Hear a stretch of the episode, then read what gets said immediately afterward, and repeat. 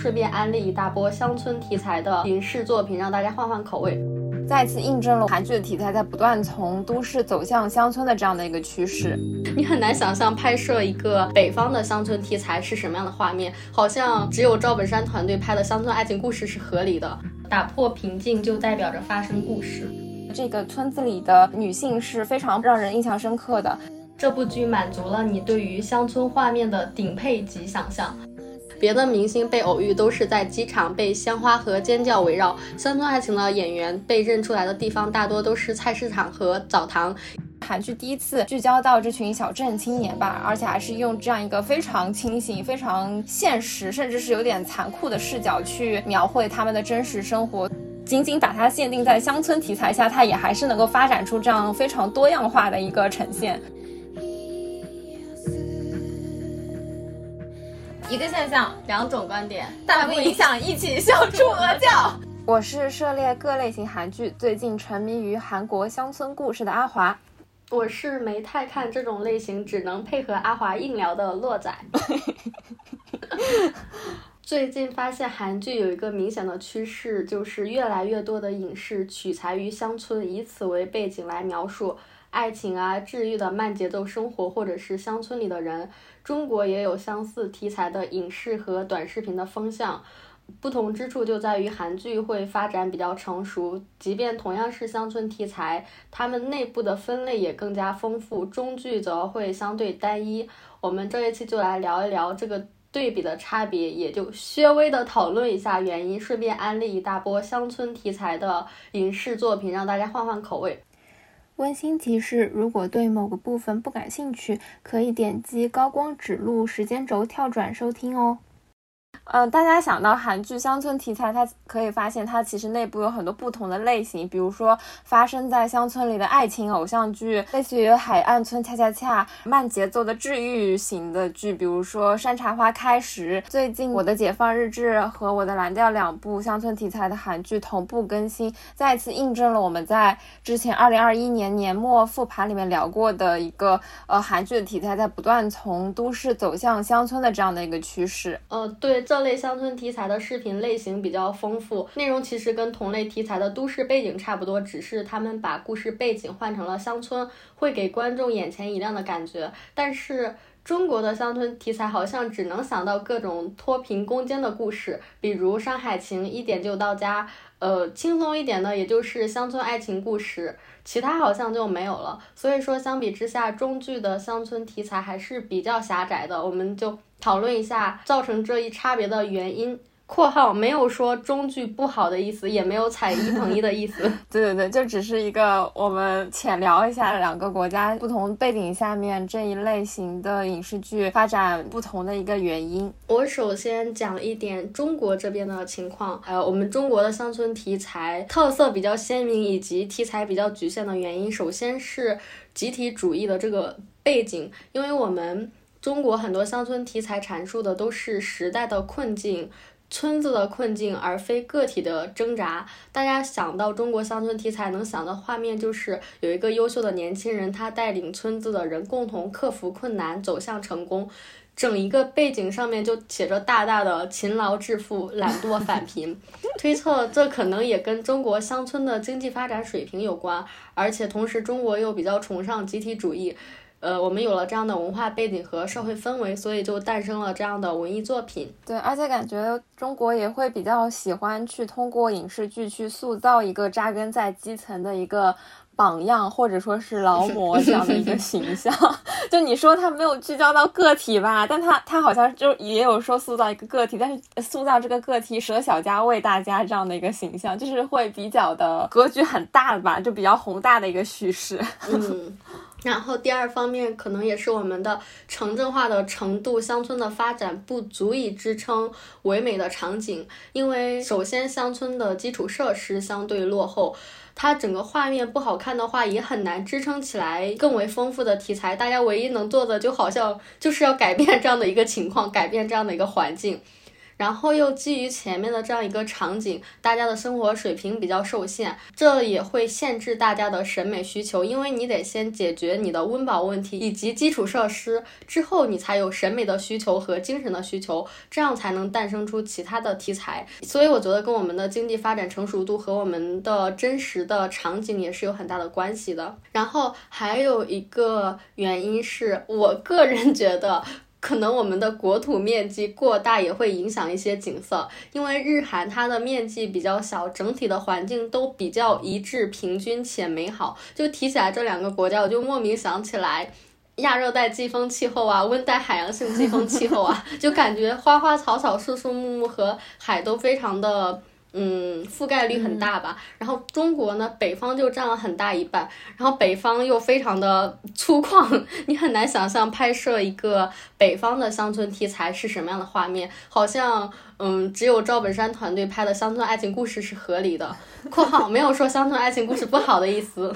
不过也是有一些比较好的画面，嗯，画面好看的乡村题材大部分也都是取材于南方，比如说综艺《向往的生活》选址是在浙江啊、西双版纳以及海南。嗯，还有乡村的头部博主李子柒也是在四川的绵阳，都是偏南部的。嗯，然后嗯，我觉得第四个原因也是因为我们目前的经济大背景是不太适合返乡务工的，因为很多乡村都是慢节奏的题材，听起来就是生活工作平衡的一个状态。但是从我国的产业发展来看，好像你要回乡的话，你没有什么合适的工作可以做，就只能要么彻底躺平，要么就是带领大家奔小康。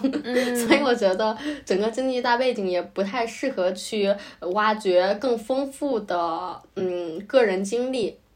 然后前面是一个。算是客观的外部的条件吧，还有一个很重要的就是影视行业的发展，因为我们的影视行业可能也不是很成熟，目前还停留在探索都市美好的阶段。就你得先把都市的要挖掘的透透的，可能编剧跟创作团队才会取材于乡村吧。与这一点相区别的就是韩国跟我们有比较大的差别，然后就由阿华来展开讲讲。对，相比之下，韩国的影视剧产业它就发展的比较成熟，也并不是一蹴而就的，也是经过一个比较长期的积累吧。就是我查了一下，说韩国的影视剧作品最早是出现于二十世纪六十年代，也就是一九五几年。不过我同步也搜了一下我们国产电视剧的起始点，也是呃查出来是一九五八年。那这么说的话，其实中韩两边大家影视剧发展的起跑线是相当的。这么这么一看，有点扎心。那这就很尴尬了，没有办法从时间上为自己开脱。对，对。然后韩国从他们出现之后。呃，这个影视剧发展就一直保持一个比较良好的一个发展态势，一直到现在，呃，不断的成熟完善，然后最近发展到和奈飞的一个高强度的一个紧密合作，达到一个巅峰状态吧。就不仅是在本国，不仅是在东亚，乃至于是到整个全球的一个，呃，相对比较高的认可度和喜爱度。带领韩国影坛走向世界，对的，对的。然后在这个过程当中，韩国的影视剧和内容和题材也都得到了一个非常充分的、很饱满的一个完善。从题材来说，我们之前也聊过，它就既有什么职业悬疑啊，又有青春励志啊，然后也有爱情故事啊，还有各种嗯谍战呐，或者说是虚构，反正就是它各种呃奇葩的、不奇葩的、传统的、不传统的类型，它都非常的充分的去挖掘、去尝试。所以能够。呃，看出来是一种非常百花齐放的一个题材状态。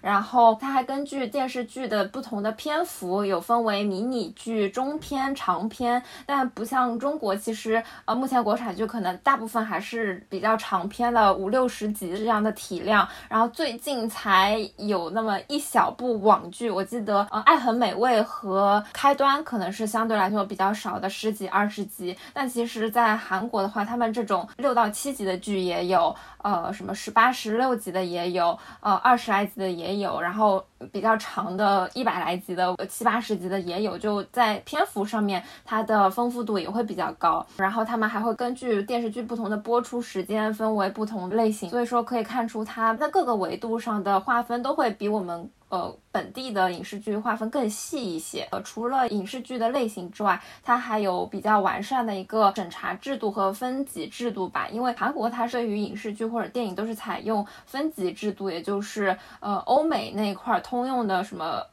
根据年龄划分，十二岁以上观看是二级，然后十五岁是三级，巴拉巴拉，就是根据一个年龄，它有个比较细的划分。但不像中国，我们国家目前没有这样的一个非常细致的年龄划分制度的话，其实很多标准为了避免未成年人会接触到，所以他可能说未成年人不能看，那就大家都不看。其实这样的标准制定下来还是比较容易形成一刀切，所以这样切着切着切着就发现中国本土的影视剧的创作空间就会无限缩小吧。但是呃，韩国。它在这种比较完善的分级制度下面，它可以根据不同的受众群体去呃拍摄制作不同类型的题材。那这样的话，对于影视剧的创作者来说，它的空间就会相对更大一些。呃，除此之外，呃，韩国政府它对于影视剧的呃扶持和政策也是非常的给力的。就是我有查到说，从两千年开始，韩国政府就通过设立专门的呃文化振兴的类似于这种呃委员会啊，然后给予专项定向的拨款啊，然后还制定各种各样的非常细致的这种法律去保护、去支持文化产业的，包括影视啊、电影啊、游戏啊等各个方面的产业的一个。发展相当于来说，对于影视剧它的内部的繁荣和发展和它外部的这些提供给它提供的一个帮助是紧密联系的吧。所以说也是导致了它在这么长的时间内，虽然和我们国家是同步起跑，但是它这个产业就成长的比较健硕吧。就现在焕发出了这种勃勃的生机。最近它探索出的这个趋势，我觉得可能。嗯，在他们国家的影视剧来说，可能都不是一个非常刻意的一个趋势，可能就是一个产业它发展到现在了，然后它受到了疫情这个客观影响，自然而然的他们可能就想说啊，那因为城市里面呃人口密集比较多，呃疫情的限制比较大，那我们就。到人少的地方去，那人少的地方在哪里呢？可能就是在国家的乡村，所以他们就自然而然的他就转向到了乡村，不像我们国家可能目前的题材还比较由上至下吧，上面的政策比较想要做哪个类型的题材，那我们就去做哪个类型的题材。呃，整个行业还没有一个比较自主化去找题材的这样的一个自发性和主动性吧。你刚刚说受疫情客观影响，他们去乡村探索影视剧空间这儿。我还挺有感触的，就感觉他们整个行业就是非常的工业化，然后行业也非常的成熟，就有种哪里有机会我们就移去哪里，然后去了之后我们有足够的实力在这样的背景下去产生一个很优秀的作品，感觉还挺成熟，适应性还挺强的。对，而且他们面对问题能够快速的找到一个解决方案，或者说找到一个还不错的解决方案，而且还能把这个问题把困难转化成机遇，就是这种能力还是挺。巧妙的，不像中国，它可能说，嗯，现在受局限了，然后各种就卡住、停住，这个可能也和各个地方的一个政策环境不太一样了。但是我还觉得他们在这个产业内的一个很自主的去面对问题、解决问题，而且同时还能把这种问题反而成为了自己的一个优势，然后再领先，然后又引领了乡村题材的类型影视剧的一个创作，这种比较灵活的发展思路还挺让人羡慕的吧。While the sunlight freezes up i think of you again and the snow 嗯，首先要讲的一个类型是乡村里的生活，这类的话会强调它的画面以及观感，没有很明显的故事和戏剧冲突之类的。然后，如果大家对这一部分不感兴趣的话，可以跳转到后面的部分。中国这类的电影跟电视其实很少，只有综艺和自媒体的短视频稍微多一点点。短视频的话，比如说李子柒，大家应该都知道，但她实在是太仙了，聊的人也很多，所以此处就略过，简单的 Q 一下。然后我还关注了一个 B 站的 UP 主，叫做小车车和小刘刘，呃，他们的视频主要讲的就是两个女孩子辞职去到四川的某个村子租了一个院子，也算是一个养成系的视频吧。他们。开始租院子，然后再去买漆，给他们的门刷漆，就搞成那种特别女孩子、色彩很明亮的那种装修风格。然后再去买花啊，去镇上面买木材，去给他们搭栅栏。除此之外，还有一些他们在村里面的日常，比如说做做饭、逗逗猫，吃完饭去乡间的小路上面遛个弯儿。然后邻居家的果树成熟了，给他们分一点，偶尔再去进城采购东西啊，或者是拍摄一些旅行的 vlog 之类的。总之就是非常非常惬意的乡村生活。嗯，然后很多这种类型的短视频都是这样。综艺的话，简单 Q 一下《向往的生活》，它是芒果 TV 的一个自制综艺。是几位明星在村子里面住，然后每期会有明星作为飞行嘉宾，也就是客人来到他们这儿。节目的模式就是客人点菜，主人给他们做，但是你的食材需要通过大家的劳动去获取，比如说爬到树上去摘椰子，开着拖拉机耕地砍甘蔗啊，或者是插秧啊之类的。然后最吸引人的地方在于这个综艺的神仙摄像和神仙后期，他们把很多画面都拍得非常的漂亮，然后也有很多空镜拍得很美。然后里面一个常驻的嘉宾叫做张子枫，他也 越来越好看，每次拍到他的画面都非常的浪漫，非常的岁月静好。然后，尤其是最新的一季，他们来到了海边，在海南的一个海边小村子，就整个画面真的有种面朝大海、春暖花开的感觉，所以说非常的强推，就是景色也能美出新高度，明星的颜值也都越来越高。对我感觉这类的话，它其实还是比较纯粹的乡村生活的反应。虽然后期剪辑会有一些人工痕迹，但是他们还是最大程度的去保留乡村生活的一个还原。下一部分的话，我主要从韩剧的角度来，呃，具体的展开一些韩剧里的乡村图景。那首先，就是乡村里的爱情，也就是韩剧乡村题材的偏爱情主题的一些剧。呃，对这部分感兴趣的同学可以继续听下去。来说对于爱情比较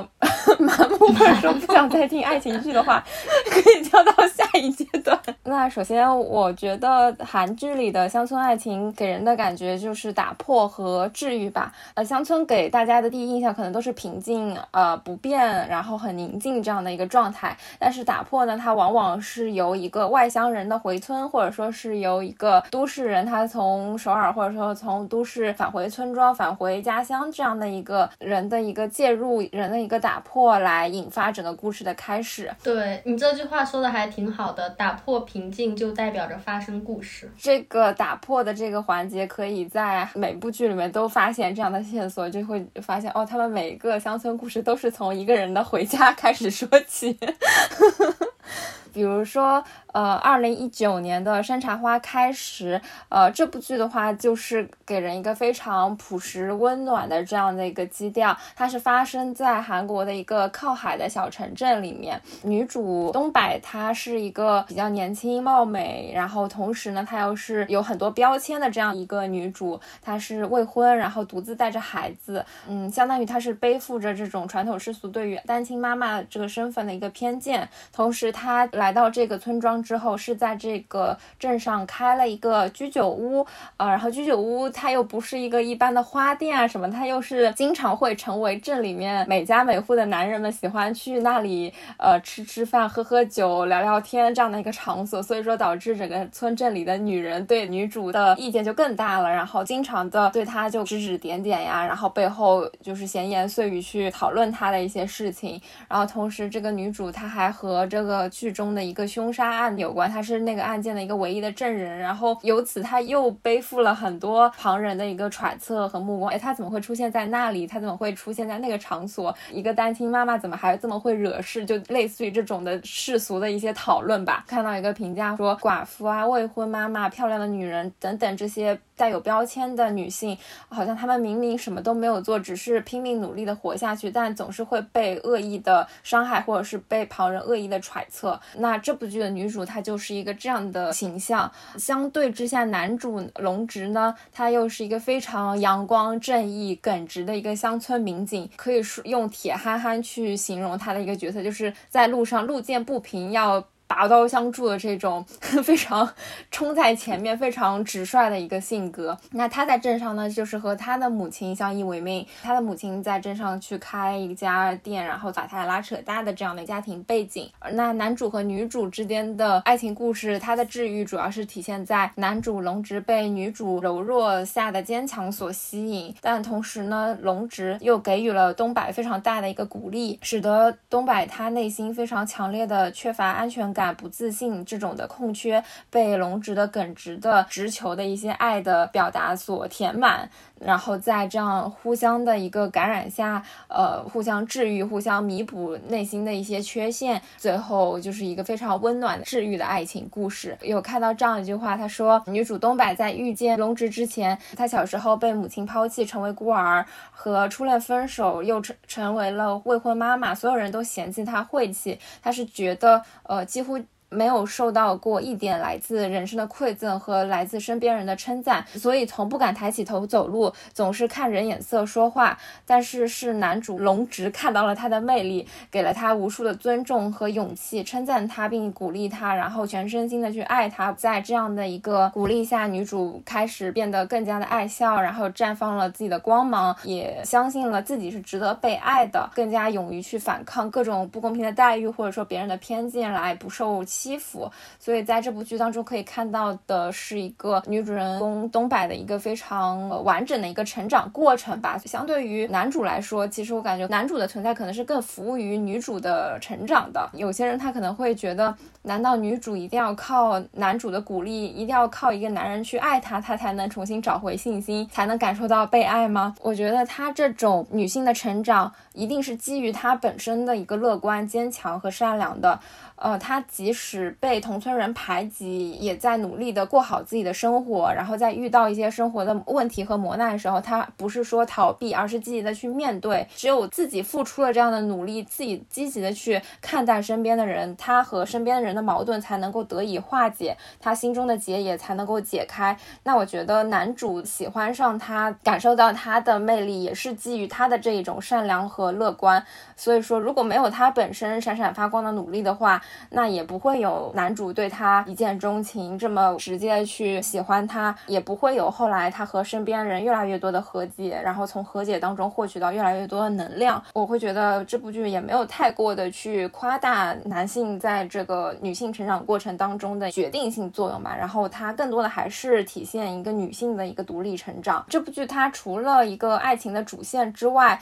呃，其实我觉得它作为一个乡村题材的韩剧，还能够引起更多人的。共鸣就在于，呃，他塑造的这个村子里的女性是非常饱满、非常呃让人印象深刻的。就是在他所塑造的这个海边小镇里面，女性都是非常的勤劳勇敢，然后甚至是有一点点彪悍啊。就是在每家每户掌握话语权的都是女性，这些女性为了各家的生意去奔走劳碌。但是相比之下，可能这些女人身边的男性都会相对无能一些，然后这些男性可能就是下班去喝喝酒啊。呃，聊聊天啊，甚至是有点隐藏在家庭的女性背后吧。甚至在这部剧的主人公，也就是呃女主，她就直接把家庭当中的男性角色给删去了。同时，男主很巧的也是一个单亲妈妈的这样的一个生活环境，就会觉得其实这部剧当中编剧的塑造可能还是更以女性为主导去塑造这个环境以及人设。然后，单亲妈妈的这个身份的标签也在这部剧当中呃引发了一个比较。更普世性的一个共鸣吧。剧中女主有一句台词，她就和男主的母亲两个人都是贴着这个单亲妈妈的这个标签嘛。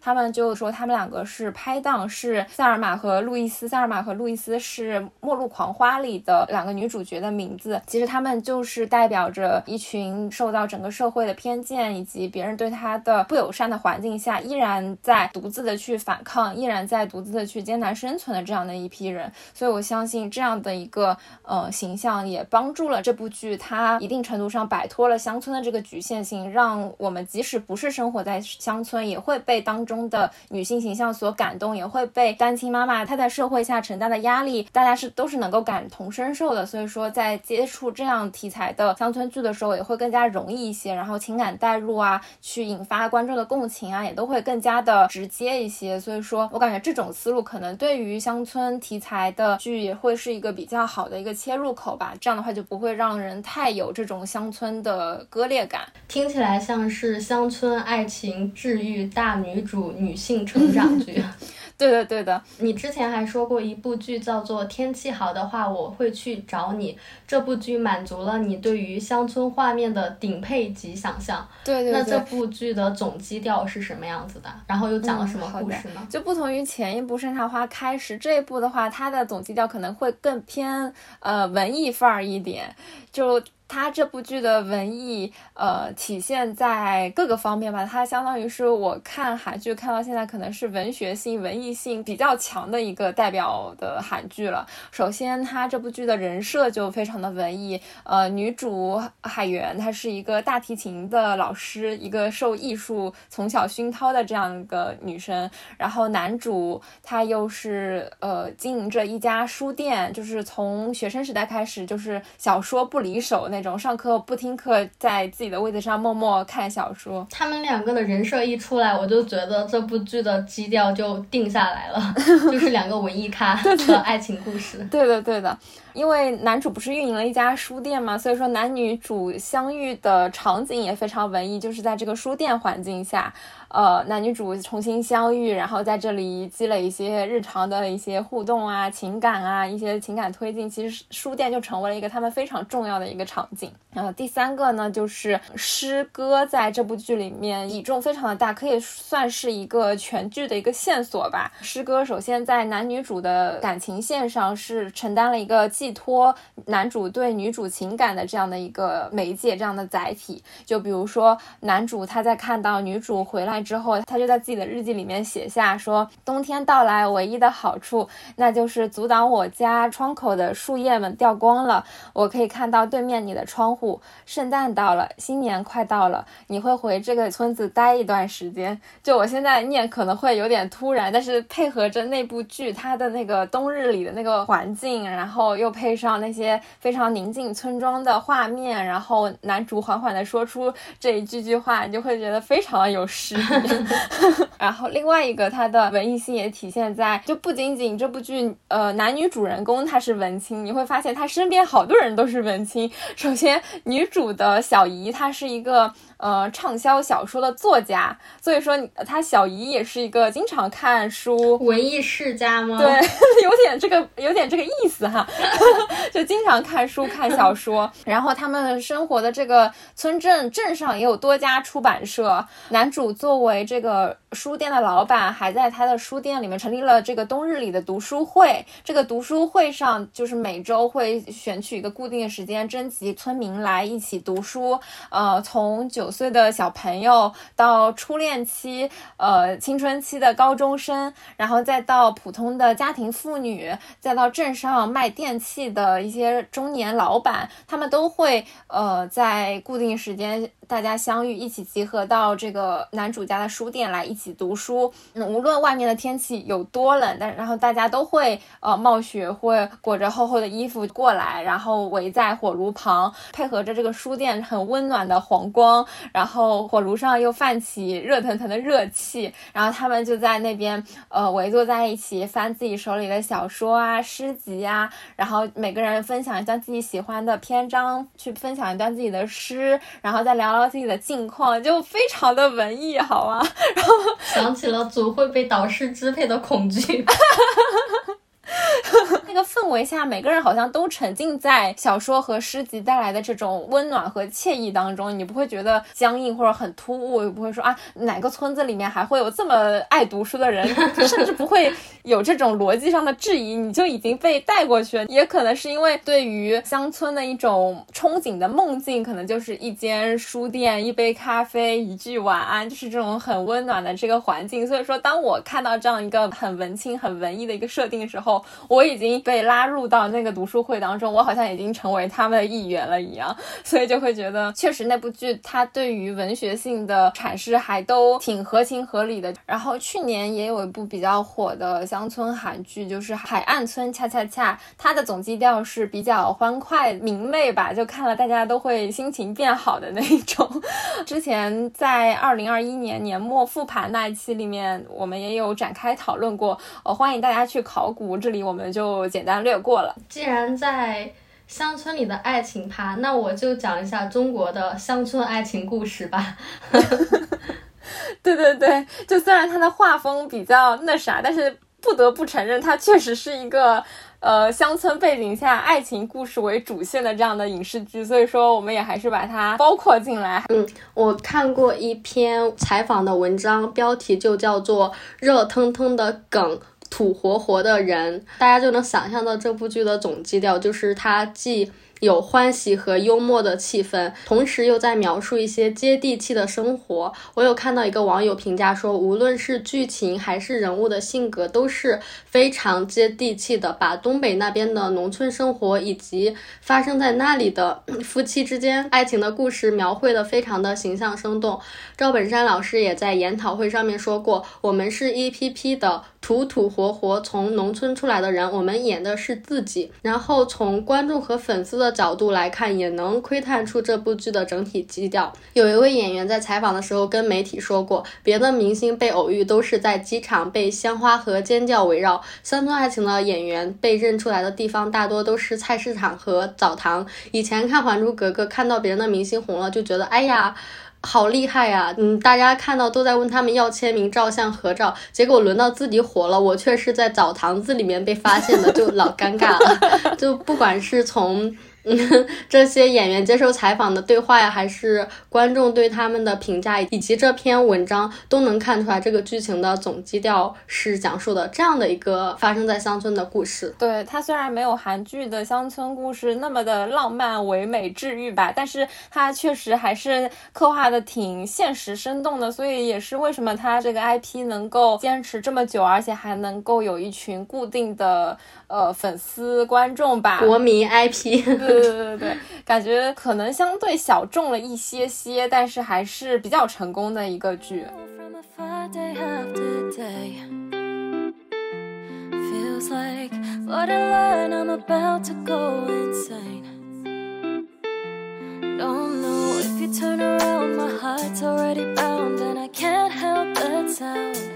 Like a broken record that's far 呃，这一部分讲的是乡村里的人，讲人的困境以及突破。如果说前一阶段的乡村题材在描述和刻画情感的话，那么最近的新剧就融入了更多现实的元素。阿华可以展开讲讲我的解放日志以及我们的蓝调这种乡村年轻人的纠结和乡村中年人的困境。这两部也是最近在更新的剧。首先先讲一讲我的解放日志吧。我的解放日志是一个聚焦于乡村年轻人的一部剧。最近也是看到身边很多人在讨论，热度我觉得还是挺高的。这部剧挺有日剧那种丧丧的，然后加上一些密集扎。新京剧这样的一个风格，它首先就是非常直接的丢出了一些乡村年轻人他们生活中面对的困境，比如说，呃，每天他们需要从呃乡村赶到都市，赶到城市去工作，往返可能要在出行路上花费三个多小时，所以每天下班之后，同事说要聚餐啊，或者说去哪里玩啊，他们可能都说啊，因为我家住的比较远，我可能就要回家，我没有办法参加。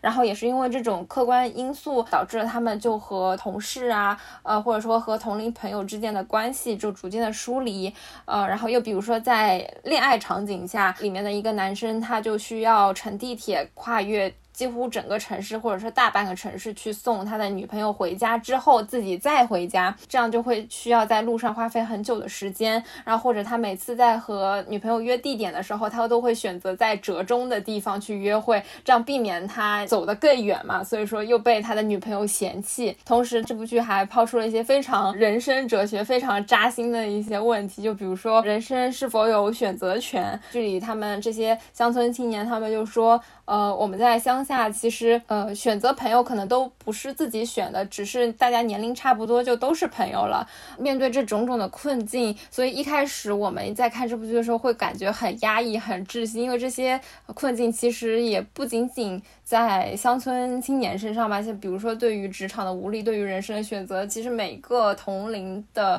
呃年轻人都会有这种的呃挣扎和纠结的地方。这部剧也是韩剧第一次聚焦到这群小镇青年吧，而且还是用这样一个非常清醒、非常现实，甚至是有点残酷的视角去描绘他们的真实生活。所以说，呃，给我一开始的冲击力还是挺大的。一方面是真实度的冲击，另一方面是他抛出的一些困境，确实还是挺有冲击力的。那说完冲击，呃，另一方面呢，就是突破。他这个解放日志并没有说他在困境当中无法自拔，他爽就爽在，呃，女主在这样的困境下，他还能够有所突破。女主她提出去建立呃解放同好会，自己主动的去改变和同事的相处方式，同时和剧中的这个巨先生建立起一个爱与被爱的关系，从这段关系当中去学习、去练习怎么么去爱别人，同时感受到自己被爱、被尊敬的这种。嗯，充实填满的感觉吧。虽然生活中的困境并没有减少，但是他还是不忘记去提醒自己，呃，你今天会有好事发生。我感觉在困境中还是积极的去突破的这种能量，也是支撑我一直看到现在，会觉得这部剧越看越有意思。除了女主之外，其他的人物也都非常的写实，他们身上都会多多少少有一些偏执和不足，但是他们的不完美又是那么的真实，他们又没从来没有放弃过努。力每天都在认真的反思，去不停的追问自己想要什么样的生活。我现在的生活问题出在哪里？我我有什么可以去进步或者说是改变的地方？嗯，这些解放的一些启示，我感觉对于现在的我们，对于观众来说，也还是能够传递到一些能量吧。可能这个解放日志也可以说是我们的解封日志。即使现在没有办法出门，没有办法改变一些现实规规则的禁锢，但是我们还是可以从思想上去冲破看似。捆绑着我们的一些墙和束缚，然后一起去解放。我还有的同学就是看了这部剧之后就说，我要不我们也建立一个解放同好会，然后去做一些可以从现实的压力和焦虑当中解放出来的事情，然后找到自己比较舒服的节奏。整个剧到现在还是挺受启发的，所以说也很推荐给大家一起去看。相比之下，我们的蓝调呢，它可能更加覆盖到乡村的中年人吧。呃，之前在对稿的时候，我还在我们还在讨论说怎么样，嗯，用什么样的方式去来描述这部剧给大家。然后后来我就想了一下，告诉阿华说，你要不就直接讲一下剧情就可以，只要平铺直叙的讲就行了，因为。中年人的痛苦真的很有力量，不需要你去用华丽的词藻，也不需要用独特的展开方式，你只需要铺开陈述就足够直击你的内心。这个直击内心就一下把我吓在了第三集，就没有再敢继续看下去。就我可以平铺直叙来讲一下这个中年人的危机。我看的这一个单元的故事是汉修和他的初恋恩喜之间的故事。汉修他就是一个四五十岁的一个中年男人嘛，然后。然后他重新回到了济州岛，也就是他的故乡，呃，去担任当地银行的支行长。他虽然看似表面很风光，但他其实回乡是为了借钱去筹钱给他的女儿继续在美国学高尔夫。然后他回乡之后，发现自己学生时代的初恋恩喜已经靠做水产生意发家了，他就产生了这种念头，说要不要问恩喜借钱。然后他就去邀请恩喜一起去他们学生时代一起玩的地方去故地重游。吧，就是相当于是呃怀念以前的一些情愫。然后当他们一起走到学生时代一起玩过的那个海边的时候，汉修他就一下子冲到了海里。呃，他躺在那个海面上，对着空中大喊说：“恩喜，你借点钱给我吧。”当时恩喜在岸上并没有听到汉修喊的这句话。画面当中，海浪的呼啸的声音包裹住了汉修的这个呐喊。然后汉修的独自在海上的这个呐喊，我感觉就既像是一种。压力的发泄又像是一种求救，但是这个求救声又没有人听到，呃，这种非常无奈的这个中年人的困境，也就是刚刚洛仔说到的，大家通过脑补就可以直接直击心灵。我也是，故事发展到这里，我就有点看不下去了，因为这个男主他迫于现实的无奈，他开始伪装做一些戏去。呃，甚至有点背叛自己的家庭，所以说我就没有继续看下去。所即使我的朋友后来告诉我说，啊，这个害羞也没有问他的初恋借钱，也没有呃破坏恩喜的这个青春回忆，呃，但是还是压得我喘不过气来。可能相比《解放日志》里年轻人的困窘，就是中年人的困窘更加让人感到绝望。嗯，所以大家在。打开这部剧的时候，可能要更加慎重一点，就是内心要更加强大一点。本来说好是安利，结果变成了劝退。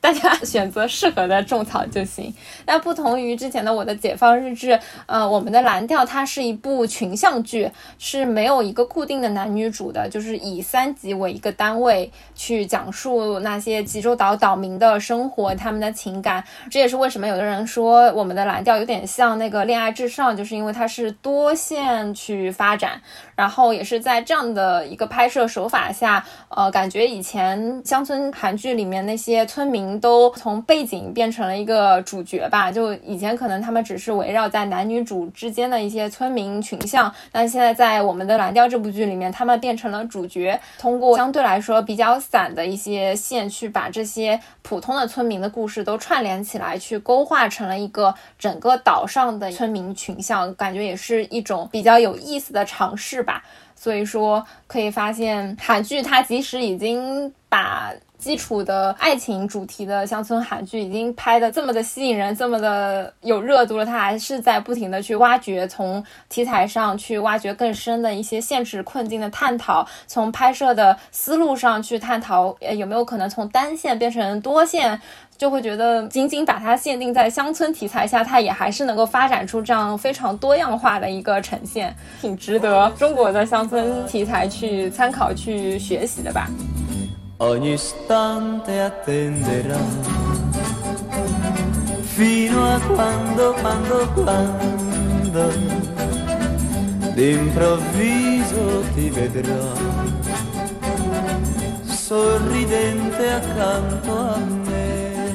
那我讲一下中国的乡村题材剧里面的人吧。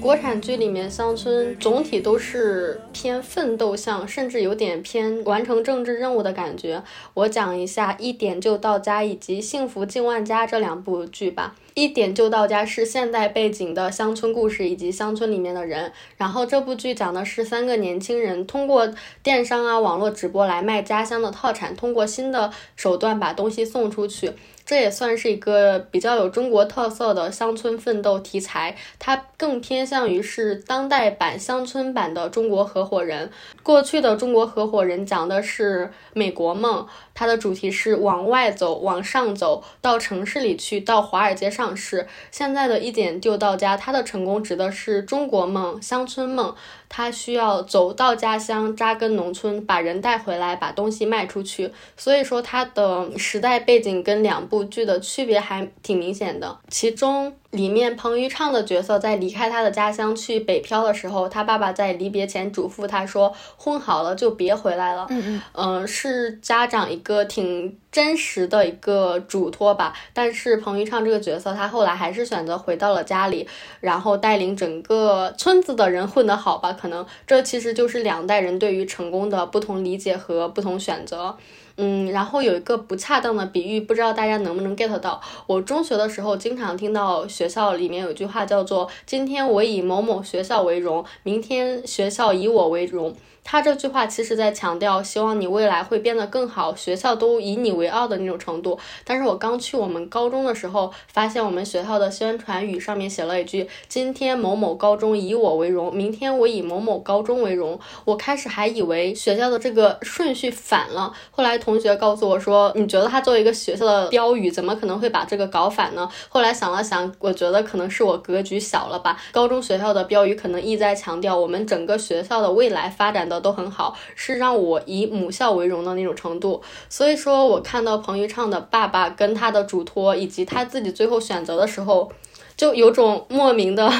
呃，就刚刚的那个学校标语的感觉。就是虽然讲的是人的故事，但他更多的是把希望放在整一个大的集体的背景下，而不是强调你个人的优秀和突出。嗯嗯嗯，能够理解。但是我们这一代好像还是说。明天学校以你为荣，类似的这种，我也是第一次才知道，说现在的就是已经风向已经改了，什么？就大家已经学校已经不寄希望于学生改变学校的命运，学校说我还是靠自己，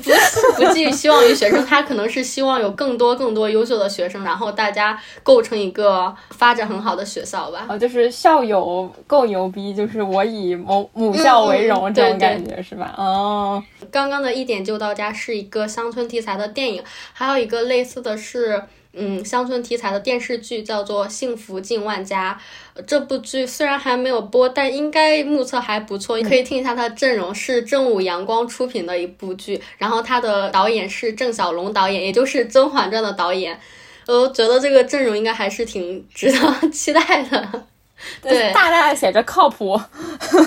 嗯，从目前的预告片来看，它讲的是赵丽颖主演的角色叫做幸福，然后她在一个村庄叫做万家庄，也就是幸福进万家的这个名字的由来吧，可能。然后她这个角色在城市生活中遇到了一些问题，就决定回到他们家的村庄去办民宿，然后起起落落。的过程中得到了大家的尊重和认可，他呢也作为万家庄的一个新的带头人和一些利益集团去勇敢抗争的一个故事。然后他饰演的呢是一个性格勤劳、勇敢、正直、坚韧的新时代年轻女性。虽然不知道故事走向是怎么样的，但是从预告片来看，应该也是跟过往的题材差不多吧。就是乡村的一个励志奋斗的故事，然后一个优秀的人在一个大的背景下面。对对，对的。然后我看了那个预告片之后，感觉也是呃挺期待的。一方面是他的这个阵容就是非常的靠谱，另一方面感觉 那个画面感觉大家演技都还挺朴实的，没有很浮夸的部分。然后我看完之后我就说。我只希望编剧不要让男女主产生爱情线，不要说 两个人创业干着干着又两个人在一起了，怎么怎么又去纠结爱情？No，打咩？就大家好好的干事业吧，就是让让女主能够在这个剧当中体现一个比较完整的，然后不那么浮夸，不那么像开挂的那种真实的成长。我觉得能把这个女性成长讲清楚，然后顺带着她还能带着呃身边的人或者说村里的人一起致富。也好，发家也好，都 OK，就是能把这部分讲完就可以，就千万不要加什么感情线，求求了。在乡村题材的国剧里面，感觉不得不提的应该是《山海情》吧，就是《山海情》的成功还是挺能够印证国产的乡村剧，挺有借鉴意义的。对对对对对，就尤其是在《山海情》当中，大家可以发现它不仅仅有呃创业成功或者说是扶贫成功的这样的一个比较。呃，正向比较政治任务类型的主线，其实大家还可以看到有爱情线的成功，比如说德宝和麦苗，或者说是德福和水花的这个感情线，其实大家都是非常动容的。所以说，我会觉得在这样的一个乡村背景下，这两条爱情线的成功，其实是为我们再去探索更多的呃乡村题材的国产剧的一些爱情主题，是提供了一种可能性吧。我会觉得。呃，还是挺有信心的，因为在这部剧里面，他的爱情塑造是非常成功的。然后也包括，呃，我们在讨论的时候，洛仔说到，其实这部剧里面的几个女性也都成长的非常有代表性，水花、呃麦苗，还有他们家呃一个妹妹德宝德福的妹妹，就是。这三个女性，她们在不同的生活阶段下，也都能有自己不同的一个成长和进步，然后从而成为了一个在她们所处的境况下一个非常独立优秀的一个女性，就是会觉得，哎，大女主剧也成了，就会觉得，所以我就非常服《山海情》。就我作为一个不太喜欢看国产乡村题材的人来说，但是《山海情》看的我是非常的动容，非常的入戏。《山海情》结束的时候，就给我一种，呃，当初看《一九八八》结束的。时候那种感觉，就会觉得不想和那个村子里的人告别，不想和双门洞的大家告别。对对对对，所以就是觉得《山海情》还是提供了一个比较好的思路吧，就是这个比较硬的剧怎么拍，或者说是呃乡村剧怎么把它拍的更加呃柔一些，情感线更加的嗯说服力强一些，感觉还是提供了一些可以借鉴的模板。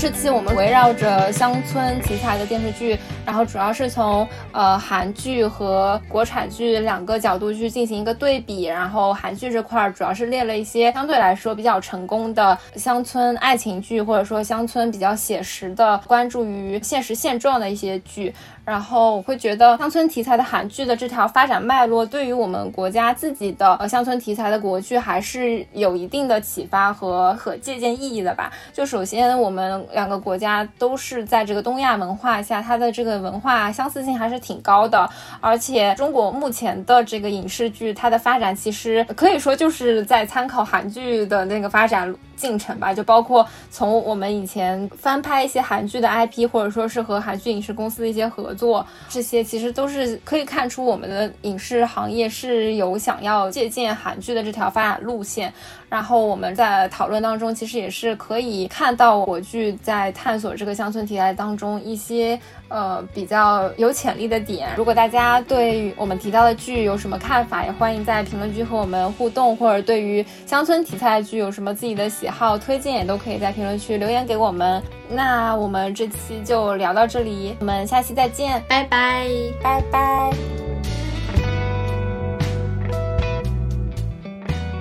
如果大家喜欢这期节目的话，请务必要给我们点喜欢、点爱心哦，因为这对我们非常非常的重要。谢谢大家。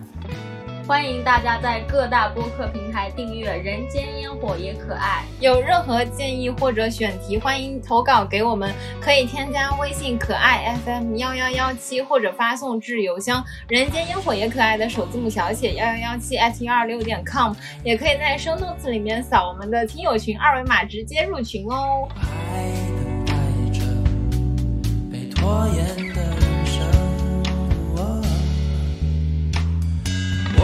习惯了，生活是成。